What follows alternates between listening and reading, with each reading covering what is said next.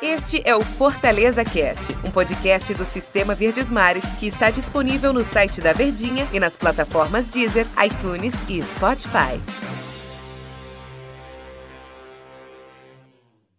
Oi, pessoal, muito prazer. Eu sou o Antero Neto e a gente está chegando aqui com mais uma edição do nosso Fortaleza Cast. Dia de jogo, hora da gente dar aquela esquentada, hora da gente dar aquela animada no que vem por aí pela Copa do Nordeste, em que o Fortaleza vai para a última rodada e vai, evidentemente, tentando terminar na primeira posição do seu grupo. É, aproveita aqui que você está acompanhando o nosso podcast e vai compartilhando, vai mandando aí para todo mundo, para toda a galera. Fica à vontade para compartilhar esse nosso áudio aí, fazer com, com, com que mais pessoas estejam nos acompanhando. Deixa eu falar o seguinte, para a gente conversar mais sobre a atuação do Fortaleza, ou o que pode ser a atuação do Fortaleza, meu querido amigo Daniel Rocha.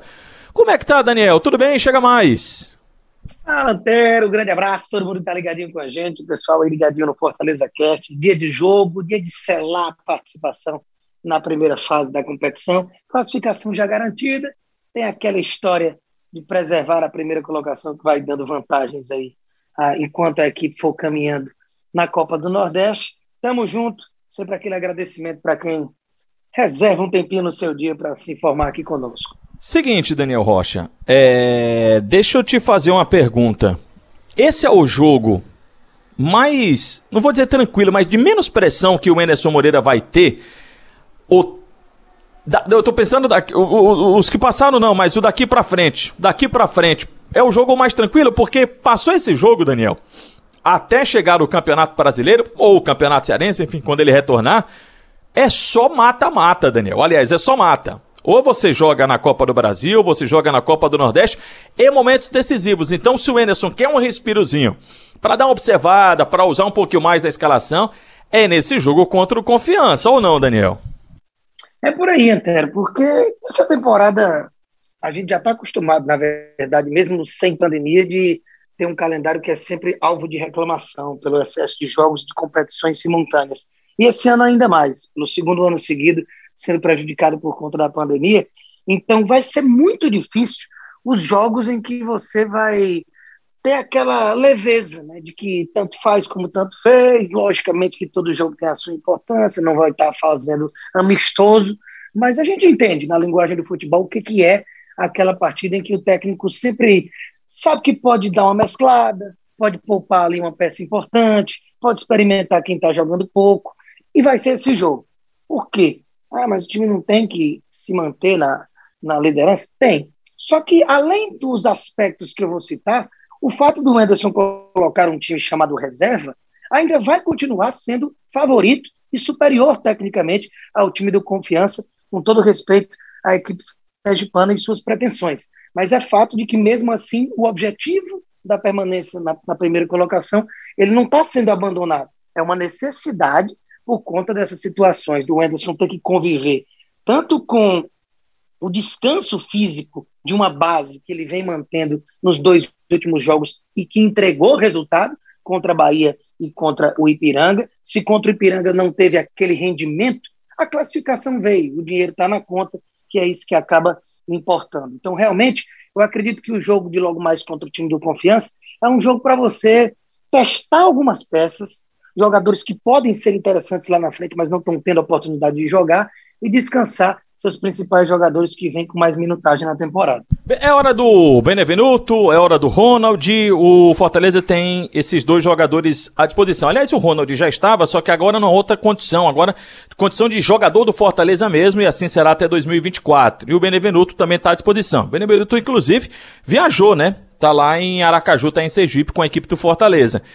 Se seguindo a linha de raciocínio, esse é talvez o último jogo para o Enderson fazer algum tipo de teste, alguma coisa assim do tipo, porque o, o, primeiro objetivo já foi alcançado, que é a classificação, agora ele busca, evidentemente, a liderança geral da competição.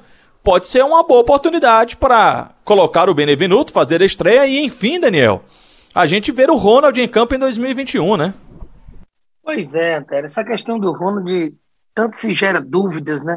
Mas é fato de que ele não tem tido tantas oportunidades com o Enderson, apesar de nos dois últimos jogos estar naquela transição do contrato de empréstimo até entrar no bid, no bid como jogador do Fortaleza e não chegou a estar nem à disposição. mas mesmo quando esteve na reta final do ano passado, jogou muito pouco. Então, agora que ele está contratado, que ele pertence ao Fortaleza e que ele, quando teve a oportunidade de entrar em campo, principalmente sob o comando do Rogério, ele entregou muito, ele agradou demais, por isso que mobilizou a diretoria fazer campanhas pra, com a torcida para a contratação do jogador.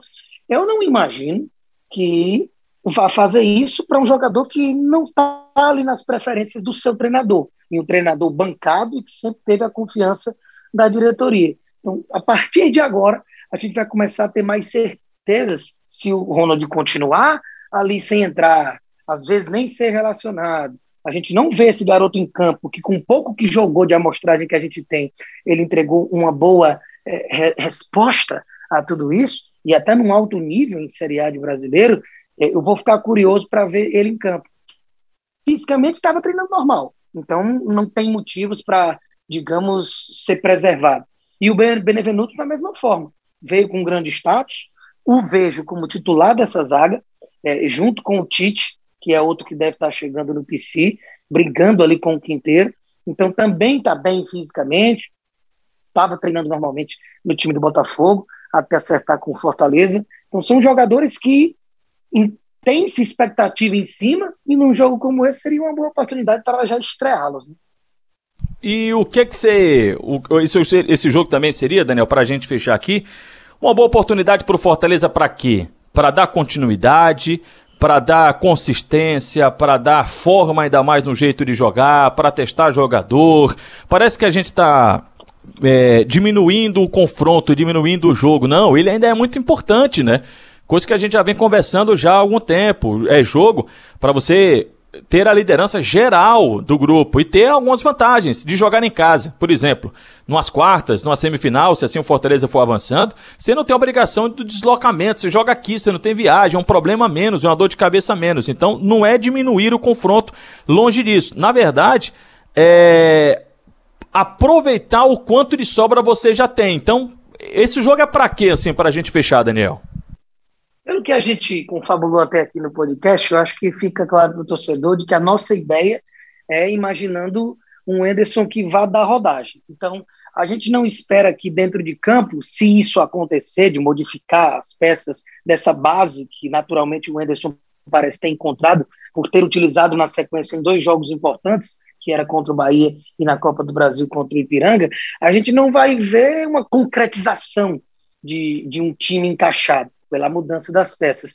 Mas o resultado, caso ele venha também, atrelado a essas modificações, porque uma coisa não tira a outra, você não vai estar tá abrindo mão de nada, é exatamente a necessidade de fazer isso e o momento oportuno, por no caso de uma possível derrota não acarretar em grandes prejuízos, naturalmente eu acredito que a consolidação do bom momento. Porque uma derrota, por mais que a gente tenha todos esses senões de que o objetivo principal já havia sido conquistado, é, sempre soa ruim.